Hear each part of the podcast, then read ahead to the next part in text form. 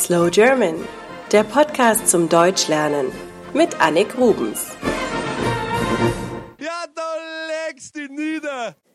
Prabhu aus Indien hat mich gebeten, über die Bewerbung in Deutschland zu sprechen. Das ist gar nicht so einfach, aber ich werde es versuchen. Also, wie läuft eine Bewerbung in Deutschland ab? Zunächst einmal sucht man nach Stellenangeboten. Die gibt es im Internet und in Zeitungen. Das sind Anzeigen, in denen Firmen nach neuen Mitarbeitern suchen. Es wird genau aufgeschrieben, welche Qualifikationen der Bewerber haben sollte, was er also können muss, welchen Studienabschluss er haben sollte oder welche Ausbildung, welche Sprachenkenntnisse er braucht für den Job oder auch welche Computerprogramme er beherrschen muss. Auf so eine Stellenanzeige kann man sich dann bewerben. Früher war es üblich, sich schriftlich zu bewerben. Man stellte eine Bewerbungsmappe zusammen. Das war ein dünner Ordner aus Pappe, in dem man alle wichtigen Unterlagen abgeheftet hatte. Den eigenen Lebenslauf, Zeugnisse, Arbeitsproben und ein Foto von sich selbst. Heute ist es in den meisten Branchen üblich, sich online zu bewerben.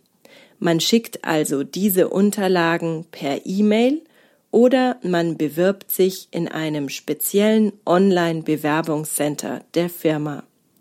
Dort kann man dann seine Daten eintragen und landet so automatisch im Computersystem der Firma, bei der man sich bewirbt. Praktisch, oder? Wenn man Glück hat, wird man nach der schriftlichen Bewerbung zum sogenannten Bewerbungsgespräch eingeladen. Wichtig ist bei so einem Gespräch zum einen, gepflegt und gut gekleidet aufzutreten. Das äußere Erscheinungsbild und der sogenannte erste Eindruck sind wichtig. Zum anderen sollte man in so einem Gespräch zwar natürlich vor allem auf die positiven Seiten der eigenen Person hinweisen, aber auch nichts versprechen, was man nicht halten kann.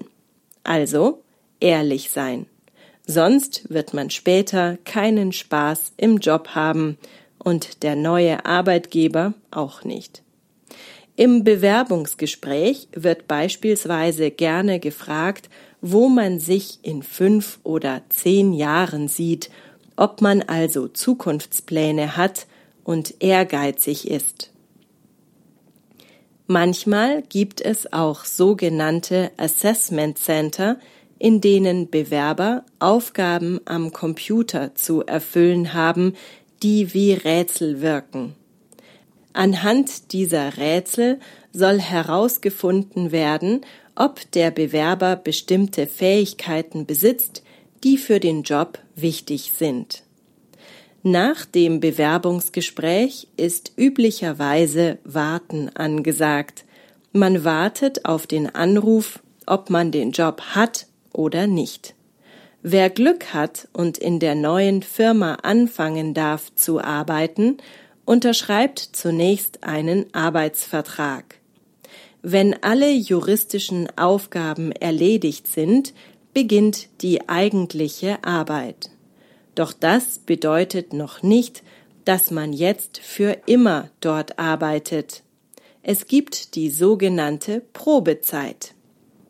In dieser Zeit meist sind es drei Monate, können sowohl Arbeitgeber als auch Arbeitnehmer den Vertrag ganz einfach auflösen.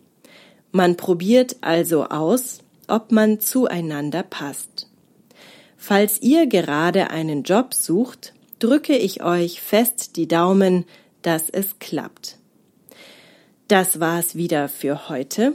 Slow German ist sozusagen eine One-Woman-Show. Ich mache diesen Podcast alleine. Daher freue ich mich über eure Unterstützung.